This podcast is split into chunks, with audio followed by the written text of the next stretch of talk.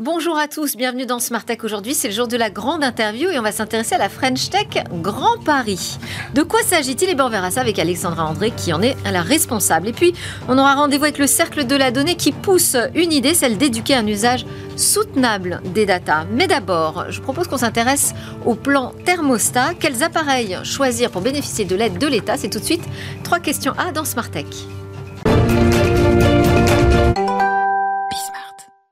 Alors, le gouvernement a décidé d'offrir une aide financière pour l'installation de thermostats connectés. Excellente nouvelle. Mais alors, quelles en sont les conditions? Quels appareils choisir? Quels sont les appareils d'ailleurs qui peuvent nous permettre de bénéficier de cette aide?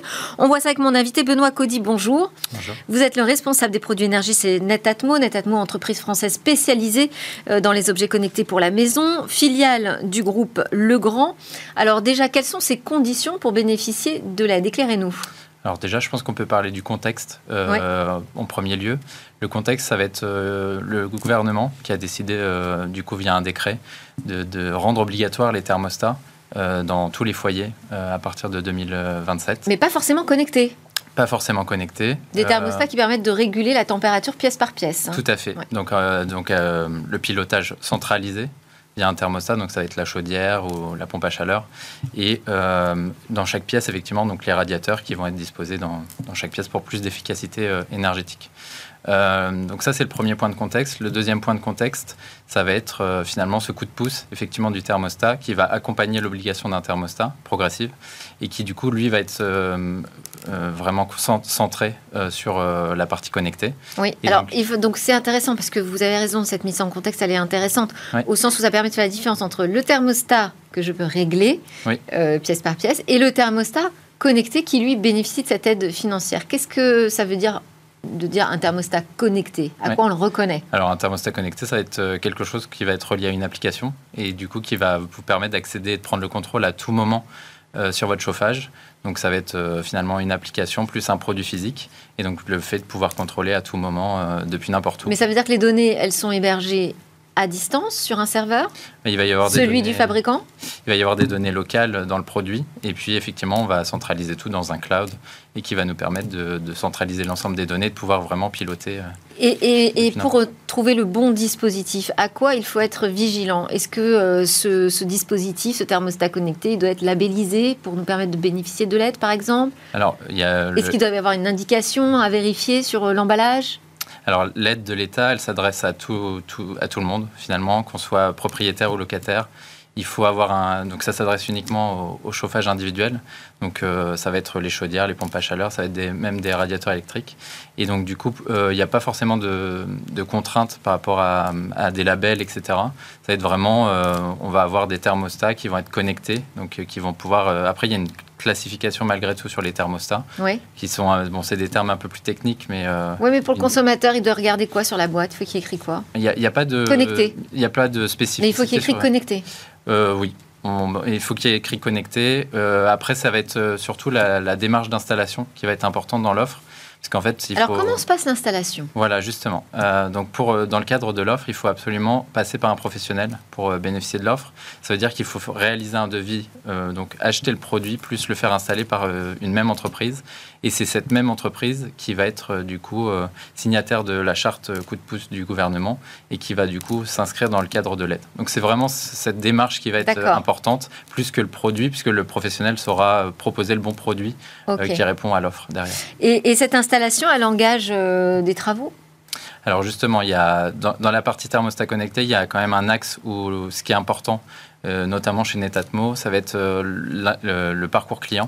Et donc, on veut que ces solutions soient particulièrement faciles à installer.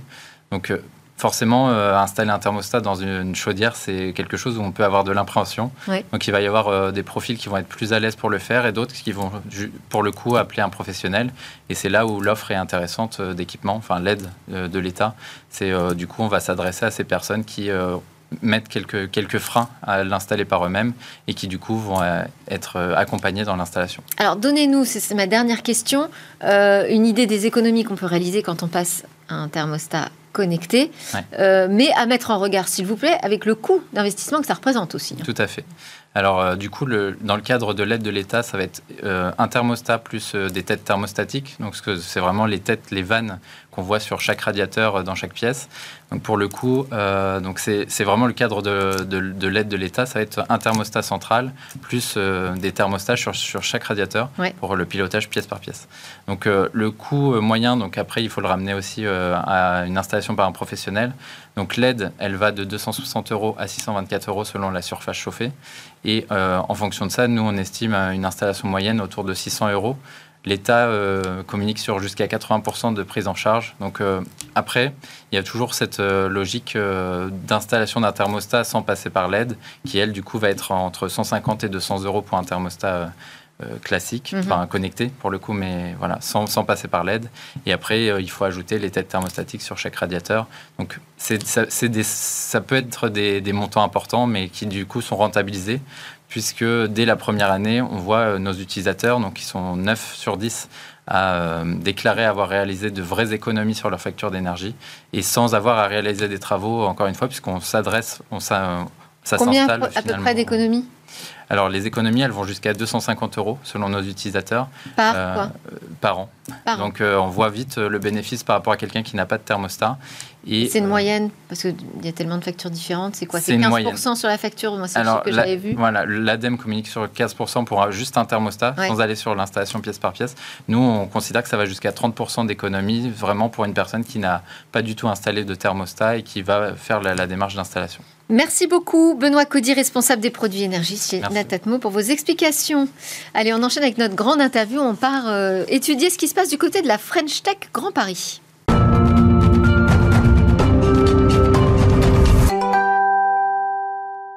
Je suis en compagnie d'Alexandra André, c'est la patronne de la French Tech, French Tech Grand Paris. Qu'est-ce que ça veut dire ça? Bonjour Delphine. Euh, Qu'est-ce que la French Tech Grand Paris? Alors il va falloir que je fasse un petit cours sur ce qu'est la French Tech tout court. Bon, parce que la French Tech, on a en tête la mission French Tech, hein, qui est euh, directement euh, reliée à la politique gouvernementale, mais les French Tech, elles sont indépendantes. Oui, tout à fait. Euh, en fait, il y a 16 capitales, 17 capitales French Tech. Maintenant, il y en a une petite nouvelle depuis cette année, qui sont en gros des associations labellisées en région, donc labellisées French Tech pour trois ans, et qui, qui, ont pour objectif de porter une partie des programmes de la mission French Tech sur les territoires. et on a également les French Tech à l'international, qui sont de l'ordre de 67. Donc la French Tech est représentée partout dans le monde grâce à ça. Bon, alors là, vous avez quelques startups euh, qui sont parties à Davos, j'imagine. Alors, il y a eu plusieurs startups Avec le président Emmanuel Macron. Ouais, il y, a, eu plusieurs startups qui sont parties à Davos dans différentes euh, euh, sujets et industries. On va avoir de la grille, on a de l'énergie. C'est intéressant pour elles de, de se déplacer, d'aller là-bas? En fait, je pense que ça leur fait gagner un temps fou en termes de business développement. Euh, de signature de contrat et puis d'ouverture sur des pays internationaux en termes d'implantation. Mhm. On vient avec une délégation, on vient avec le président. Donc euh, c'est une ouverture de porte et une assise euh, assez forte, ouais. Ok, alors bah, on enverra les résultats, peut-être on pourra les partager ensemble, mais plus tard. quand je vous pose la question de qu'est-ce que ça veut dire être la patronne de la French Tech Grand Paris, en quoi consiste votre travail très précisément? Vous dites on a euh, des missions, euh, notamment qu'on reprend de celle de la mission French Tech. Comment vous les mettez en œuvre? Quel est votre quotidien? Alors nous, on a pour objectif de, structurer, d'accompagner euh, cet écosystème, de faire en sorte de, porter la croissance de nos startups. Donc on va les accompagner au travers. sur la French Tech Grand Paris, on, a un positionnement un peu atypique puisque nous, on a positionné la French Tech Grand Paris comme un accélérateur BizDev pour les startups. Donc on essaie de leur apporter des contrats ou de les faire collaborer tant avec les grands groupes qu'avec euh, les services publics et administrations, en fait, tous ceux qui peuvent être euh, donneurs d'ordre quelque part. Euh, c'est pas une mince affaire, hein, on le sait, c'est très compliqué. C'est-à-dire, vous allez chercher à organiser des rendez-vous on peut des événements, des rencontres? On peut organiser des sourcings même, on va jusqu'à organiser des sourcings. On a des grands groupes qui nous disent, bah voilà, moi j'ai une verticale spécifique, upcycling, recycling, trouve-moi une trentaine de startups que tu estimes euh, intéressante euh, dans la stratégie d'accompagnement de croissance de notre groupe sur cette verticale. Donc effectivement, là, on va sourcer. Ensuite, on organise effectivement beaucoup d'événements. On fait des événements autour du financement de l'innovation dilutif, non dilutif. On fait euh, des événements autour de, l'achat, justement. là, avec Raise Lab et le BPI, on va faire un événement, et on aimerait faire venir le Conseil national des achats, mais on ne l'a pas encore organisé, mais pour faire comprendre aux startups comment on collabore avec les directions des achats des grands groupes. Mm. Parce que là-dessus, ça peine à évoluer la collaboration start-up grand groupe, ça reste difficile Ouais, ça reste assez difficile. C'est un sujet dont on parle, mais je ne sais pas, depuis le début de la Startup Nation. C'est... Bon, vous allez me dire, c'est pas très vieux, mais quand même. Non, c'est une désespérance. Alors, il y a des belles success stories. On a Total Energy qui vient de racheter trois startups. Euh, on a LVMH qui fait un travail de dingue euh, via son incubateur euh, auprès de... de, d'ailleurs, on voit Vivatech, hein, le stand LVMH est, est absolument incroyable. Ouais, on voit, je sais pas, Docapot, il y a plein de grands groupes comme ça qui arrivent avec leurs startups. Et, on a Vivatech qui a été créé en 2017 par Maurice Lévy, enfin Publicis et Échos, qui avait ce rôle-là, qui était la collaboration start-up grand groupe, mm. et qui a impulsé effectivement beaucoup de choses. Et pourtant, vous nous dites, euh, c'est désespérant. Pourquoi? Ben, parce que en fait, on en est encore beaucoup au schéma. On fait des POC, mais on signe pas des contrats cadres, on est contrats dans la durée. Sauf que les POC, ça défocus beaucoup les startups de leur business. Elles sont persuadées qu'elles vont faire un gros contrat avec le grand groupe, et pendant ce temps-là, elles vont pas chercher d'autres clients. Euh, euh, et, je pense que les grands groupes se vendent, ne savent pas comment intégrer. Il y a aussi une histoire, je pense, culturelle. Euh, de, de, de, mix entre des équipes des grands groupes avec les, les équipes des startups. et, et, tout ça, toute cette mayonnaise a encore du mal un peu à prendre. Mais, ça, mais on avance, ça va dans le bon sens. Et alors, vous êtes une association Tout à fait. vous avez vous-même un modèle économique, vous êtes une start-up alors, on est, on est comme une start-up, hein, ça c'est indéniable. J'ai repris la direction moi, il y a neuf mois. Je suis arrivée euh, directement, je me suis dit, je vais automatiser tout le process d'adhésion, euh, je mets un CRM hyper calé en place, etc. Euh, etc. Et vraiment, je, je, me forme au no-code. là, je, je, fais former mes équipes à l'IA. donc, on est comme une start-up. Avec votre transformation numérique à vous, quoi Exactement, bah, d'une association. Avec les moyens qu'on a, surtout dans une association, c'est le, le sujet souvent. Et, et donc, nous, notre modèle économique, hein, on est en partie subventionné par euh, le gouvernement et donc la mission French Tech pour opérer une partie de leur programme. On est ensuite le modèle des adhésions. Euh, alors, sur les adhésions, on a les adhésions start-up, grands groupes, euh, fonds d'investissement et incubateurs, accélérateurs. Et puis ensuite, on a les partenaires privés qu'on va chercher et avec lesquels on va organiser des événements, des études, des livres blancs. Alors, vous devez être la, la French Tech la plus riche de France parce que Grand Paris, c'est là où on trouve le plus important vivier de start-up, non? Alors, je viens de reprendre la direction. Euh, Grand Paris a trois ans seulement. Okay. French Grand Paris. Euh, Bordeaux a 10 ans, ils ont, je crois, pas loin de 2000 membres. Ah c'est une super belle French Tech. Philippe Métayer, qui en est le directeur, a fait quelque chose de dingue, je m'en inspire beaucoup. Euh, mais on a clairement un potentiel euh, Combien incroyable. Combien vous avez aujourd'hui? On en a 300. Je suis arrivée, on en avait 100. en 6 mois, on en, a, on en a fait rentrer plus de 200. mais avec une vraie proposition de valeur en face, on a, on a vraiment tout remis à place ou revu. Et, et l'objectif, bah, c'est d'aller chercher les chiffres qu'ont un France Digital euh, France Digital, aujourd'hui, ça doit être 2000. C'est une très, très belle association qui est très anglais euh, sur le lobbying. Nous, on est plus anglais sur le business développement, donc on est très complémentaires les uns les autres. Et d'ailleurs, on fait des choses ensemble. Mais, euh, mais c'est le Alors, nous, on a une chance, c'est qu'on a la marque French Tech. Et ce qui est très intéressant en étant French Tech, et on est la seule association à faire ça, c'est qu'on opère un programme qui s'appelle French Tech Central, et qui est, en fait, on est le lien entre tous les référents start-up des plus de 60 services publics et les startups. Et moi, j'ai eu le cas d'un de nos membres euh, qui, l'autre jour, me dit Écoute, Alexandra, ça fait trois mois que je m'en sors pas avec l'URSSAF. Est-ce que tu peux m'aider? Je l'ai mis en contact avec notre référent et vrai de vrai, en une demi-heure, son problème avait été élevé. Voilà, voilà, vous allez avoir plein d'adhérents d'un seul coup, euh, j'imagine, euh, Alexandra. Alors, vous parliez de, de, missions que vous opérez pour, pour, le gouvernement dans le cadre de la mission French Tech. Lesquelles sont-elles pour la French Tech Grand Paris? Alors, on opère un programme que je trouve assez extraordinaire qui s'appelle French Tech Tremplin qui est sur l'inclusion diversité, qui est euh, pour les gens issus des quartiers prioritaires de la ville, euh, RSA, euh, mais qui ont l'envie d'entreprendre, qui ne savent pas par où et comment le faire. Donc il y a deux phases. Il y a une phase préparation à l'entrepreneuriat, il y a une phase incubation qu'on va, œuvrer, qu'on va opérer pendant en partie avec des incubateurs. il y a des bourses qui sont données, hein, pour ça, qui sont plus de 22 000 euros donnés par l'État pour euh, accompagner, euh, alors par projet en plus, hein, donc c'est c'est quand même très smart et très chouette. Euh, et, et, ça donne la chance à des jeunes qui, malheureusement, n'ont pas fait HEC, l'ESSEC, toutes ces grandes écoles de commerce, de quand même monter leur business. On a quelques jolies histoires. Euh, et ça, ça c'est vraiment chouette. Et on essaie, nous, de les valoriser d'autant plus pour euh, leur donner l'accès à des, à, des, à des grands groupes. Donc, French Tech Tremplin. Donc, Tremplin. On a Je choisis la French Tech qui a été lancée par le ministre Jean-Noël Barrot au mois de juin, qui a pour objectif de motiver, impulser euh, plus de fléchage des achats euh, vers les startups françaises plutôt que européennes ou américaines. Euh, et ça, c'est valable autant pour le public que pour les grands groupes.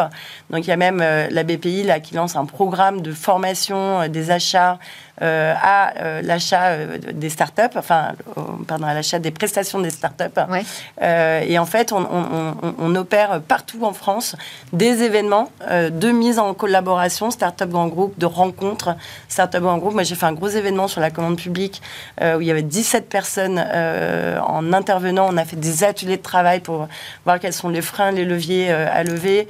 On a fait venir la direction la DE, pardon, une direction des achats de l'État et l'UGAP pour comprendre comment euh, les, services de l'État achetaient euh, de la tech et du service start-up. Euh, voilà, et donc on essaie d'acculturer, on essaie d'ouvrir les portes sur Je choisis la French Tech. Après, on en a un troisième qui s'appelle RISE, qui est du financement de l'innovation. Donc, c'est un peu, c'est comme une espèce de levée de fonds. C'est un concours annuel. Chaque French Tech régional élit sa pépite. Euh, qu'elle vient présenter à Bercy devant des fonds d'investissement. Et puis, il y a un grand gagnant qui euh, reçoit un montant de financement euh, annuel. Voilà. Nous, on n'opère pas French Tech 120, Next 40 et French Tech 2030, ce sont les gros programmes gérés directement par les équipes de la mission French Tech. Mais on, va opérer plein d'autres programmes à côté. Et 2024, vous avez envie de mettre l'accent sur quoi? Alors moi j'ai deux sujets. Donc je, je c'est une année compliquée pour les startups. Alors, ça l'est sur le financement de l'innovation. Pour l'économie, j'ai envie de dire de manière générale. Hein. Ouais. Mm. Ça l'est beaucoup sur le financement de l'innovation, mais comme ça l'a été sur 2023, mm. euh, parce que... Euh, alors moi, je viens de fonds d'investissement, hein, j'ai passé 7 ans chez Serena avant, donc euh, le sujet, je le vois très bien.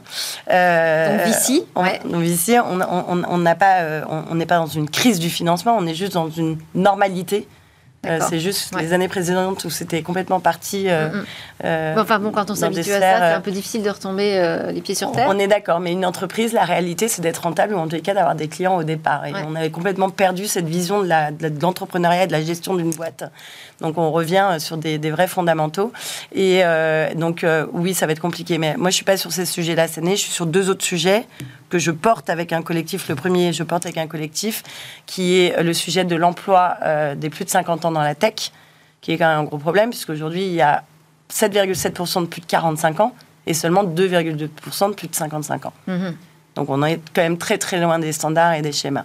Il y a plusieurs. Donc on a sorti euh, les résultats Or, ça correspond à une volonté de politique publique aussi, ça, hein, l'emploi des seniors. Hein. Ah bah, complètement. Bruno Le Maire veut euh, durcir entre guillemets euh, le, le, le, le, fait, que, enfin en tout cas limiter le fait que les seniors restent au chômage jusqu'à leur retraite. On a reculé l'âge de, de, la retraite. Enfin, la, population est vieillissante. donc à un moment donné, on, les seniors sont tous là. Ce, que, ce qui est quand même dommage, c'est qu'il faut que les startups comprennent que les seniors ont une Euh, qui peuvent apporter un cadre euh, hyper chouette euh, sur des équipes de jeunes. Ils ont souvent une connaissance sectorielle hyper pointue, hyper affinée, et, et ils ont un mauvais prisme. Alors oui, souvent les salaires sont un peu plus élevés, mais en attendant, quand on est en fin de carrière, on est capable de revoir aussi euh, son salaire euh, pour ne pas être sur le carreau, socialement se retrouver de côté. Mm. Euh, et, et by the way, rejoindre des entreprises entrepreneuriales hyper chouettes. Et, le deuxième prix, c'est de se dire, bah, les, les, plus de 50 ans et les seniors ne savent pas prendre en main des outils métiers. Mais en fait, c'est pas vrai, ça fait déjà des années qu'ils le font. Mm. D'ailleurs, je vais dire qu'on le fait, parce que j'ai 46 ans, donc quelque part, plus senior, enfin entre guillemets senior, c'est plus de 45, donc je suis dedans. Ça va vite. Et je suis pas une digital native, mais euh, j'ai su prendre en main et me former, etc., Ça, c'est le premier sujet. Et le deuxième sujet, et je suis en train de discuter avec des acteurs comme la Haute, c'est la sobriété numérique.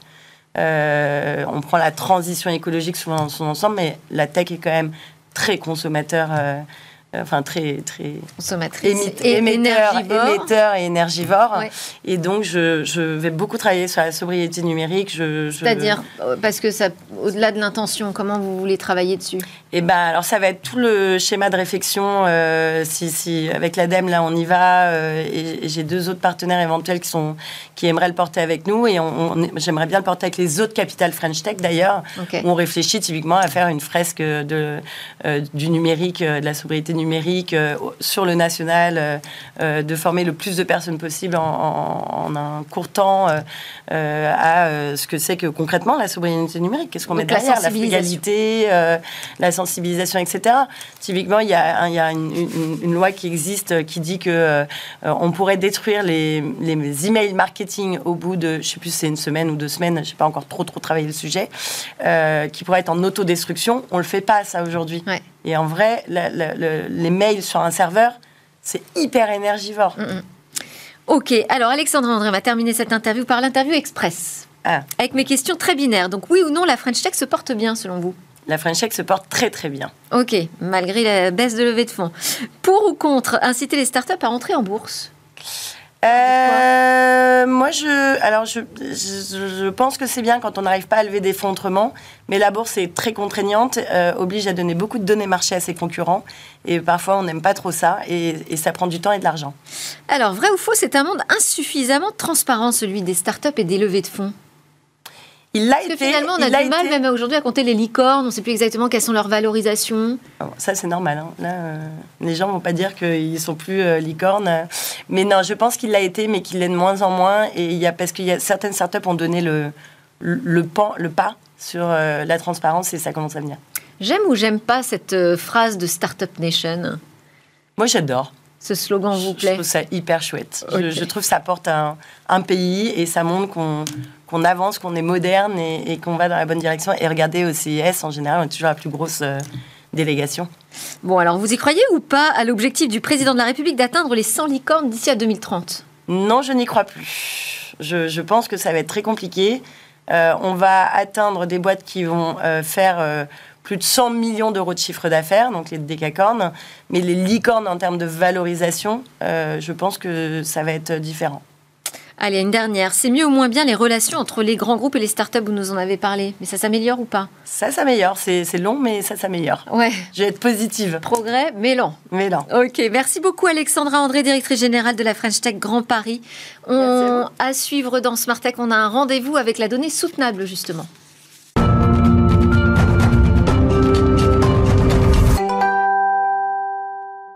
Termine cette édition avec notre rendez-vous, grand rendez-vous sur le monde de la donnée, tenu par le Cercle de la donnée, et en particulier aujourd'hui Mathieu Bourgeois. Bonjour. bonjour Mathieu, avocat vice-président de ce Cercle de la donnée, qui euh, s'apprête à publier une étude consacrée à l'empreinte des données sur le vivant. Une douzaine d'experts hein, qui ont euh, mis à jour cette empreinte matérielle des données. Cette étude, elle a vocation à interpeller les citoyens, mais également les euh, pouvoirs publics pour aussi leur proposer des solutions, euh, des euh, solutions pour infléchir cette trajectoire euh, actuelle qui vous semble pas tenable hein, sur, sur le long terme. Alors, parmi ces propositions, il y a celle-ci, éduquer le public à une pratique soutenable de la donnée numérique. Vous allez nous expliquer ce que ça veut dire, mais peut-être déjà nous parler de ce qui est à l'origine de cette idée. Absolument. Bonjour Delphine, bonjour à tous. Alors, cette idée, en réalité, elle nous est venue euh, si on remonte à l'origine de la loi de Gabor. Vous savez, cette loi, c'est la loi selon laquelle tout ce qui peut être fait techniquement le sera. En réalité, c'est une loi euh, qui, grosso modo, dit on fait d'abord et on réfléchit éventuellement euh, après. Alors, c'est une loi qui, qui est relativement funeste si on voit aujourd'hui certains grands dérèglements qui ne sont plus tenables. En réalité, au cercle et dans cette étude, je crois qu'on a été convaincu qu'il faut renverser cette loi. Et pour renverser cette loi, il faut d'abord prendre conscience de l'empreinte de la donnée sur le vivant. Et c'est une, empreinte qui est préoccupante dans trois dimensions. Tout d'abord sur les ressources naturelles. Euh, le numérique consomme beaucoup d'électricité qui entre en conflit avec des consommations électriques pour des besoins primaires, se chauffer, se déplacer, se nourrir. Deuxièmement, il y a une empreinte sur la biodiversité, puisque le numérique est tout sauf immatériel. Il entraîne l'artificialisation des sols, la construction de data centers, la destruction d'espaces naturels. Et troisièmement, une empreinte sur la santé humaine, psychique d'abord, ça on en parle de plus en plus, Mm. hein, les problématiques de, de dysrégulation émotionnelle notamment et d'addiction, mais aussi sur la santé physique avec les troubles du sommeil, les troubles de l'alimentation, la sédentarité. Alors, une fois qu'on a bien pris conscience de, de- de- de cette, empreinte, en réalité, il, il faut y aller. Euh, il faut y aller assez fortement sur cette prise de conscience parce que ça a été longtemps encouragé par un discours ambiant, l'usage immodéré des services numériques. Et donc cette prise de conscience, pour prendre conscience de, cette empreinte, rien de tel nous, nous a semblé en tout cas que l'éducation des plus jeunes et l'information du plus grand nombre. Voilà pourquoi cette seconde proposition, il y en a cinq au total, euh, s'inscrit dans l'étude et elle fait partie du volet éducatif de l'étude qui compte deux autres volets, un volet économique et un volet service public. Alors cette proposition aussi, je dois le dire, elle essaye de tirer les leçons de certains rendez-vous manqués dans le passé, euh, de rencontres entre la législation, euh, entre la loi en fait et le public. Et je vais parler du rendez-vous manqué, à mon sens, entre euh, le RGPD, la loi informatique et liberté, et le public. Dans les années 70, il y a une élite en France qui a pris conscience de manière très anticipatrice, en fait, des risques de l'informatique sur les libertés publiques sur les droits fondamentaux. Il est clair qu'elle était visionnaire parce qu'aujourd'hui on voit bien que l'informatique menace effectivement dans certains cas la liberté et parfois même la démocratie, peut, peut dé- dé- déstabiliser euh, certains pans de la démocratie. Le problème c'est que ce qui a manqué, c'est qu'il n'y a pas eu d'instruction, il n'y a pas eu d'adhésion du public et donc ça a généré une inconscience, une indifférence et une impunité. C'est-à-dire que comme les gens n'ont pas été suffisamment instruits du sujet, comme on pourrait le faire pour la sécurité routière par exemple ou pour le tabac, eh bien cette loi, elle a semblé au mieux très enquiquinante et au pire inexistante. Et donc elle a été très peu appliquée. Ce qui fait qu'aujourd'hui le mal est fait en matière de droits fondamentaux et la pente à remonter est longue et lourde. Donc on aimerait, là en l'occurrence, pour l'empreinte sur le vivant, prendre conscience rapidement, puisque ça y est, les effets sont palpables, euh, et euh, faire adhérer le public à ce sujet. Sachant que pour terminer, cette proposition ne part pas de rien, puisque la loi euh, visant à réduire l'empreinte environnementale du numérique, la loi RIN, votée en novembre 2021, impose déjà, elle est entrée en vigueur, cette loi, de sensibiliser dès l'école et jusqu'au dernier degré euh, universitaire, d'une part à la sobriété numérique, ça c'est pour les consommateurs de numérique, et d'autre part, ça c'est pour les fournisseurs de numérique, c'est-à-dire les futurs ingénieurs, à l'éco-conception des services numériques. Alors, est-ce que vous pouvez nous en dire plus quand même sur cette proposition d'une euh, utilisation soutenable de la donnée? Bien sûr. Alors, deux, deux dimensions à cette proposition. D'abord, éduquer euh, les ingénieurs, les ingénieurs de demain, à l'éco-conception des services et des produits numériques. Euh, alors, cette première dimension, ça euh, consiste à développer une filière numérique soutenable et à organiser sa professionnalisation, alors notamment en intégrant un volet numérique responsable dans toutes les formations, notamment la formation ingénieur.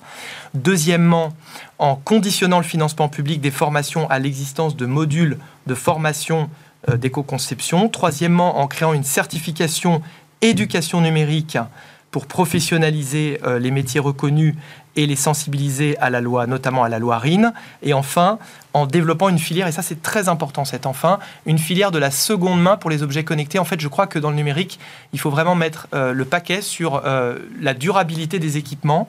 C'est très important parce que l'IoT peut générer des milliards de déchets. Donc il faut absolument pas que ça soit le cas. Ce serait terrible. Il faut absolument que l'IoT génère des produits durables, qu'on recycle, qu'on répare et qu'on réemploie. Donc ça, c'est la première dimension. La deuxième dimension, elle s'adresse cette fois-ci à vous, à moi, au grand public en fait. C'est euh, de, faire de l'éducation à la sobriété numérique une grande cause nationale en, l'introduisant littéralement dès l'école primaire, peut-être dans le module d'instruction, d'instruction civique, pardon, d'éducation civique, ou bien peut-être d'en faire une matière à part, de responsabiliser, ça vous allez être sensible, la presse sur ce sujet-là, et enfin d'éduquer à l'usage des écrans dès le plus jeune âge. Merci beaucoup, Mathieu Bourgeois. J'imagine que ce sera largement détaillé dans votre rapport à venir. Mathieu Bourgeois, avocat, vice-président du Cercle de la Donnée, était dans Smartech. Merci encore. Et puis merci à vous de nous suivre sur la chaîne Bismart et également sur les plateformes de podcast et sur les réseaux sociaux. À très vite pour de nouvelles discussions sur la tech dans Smartech.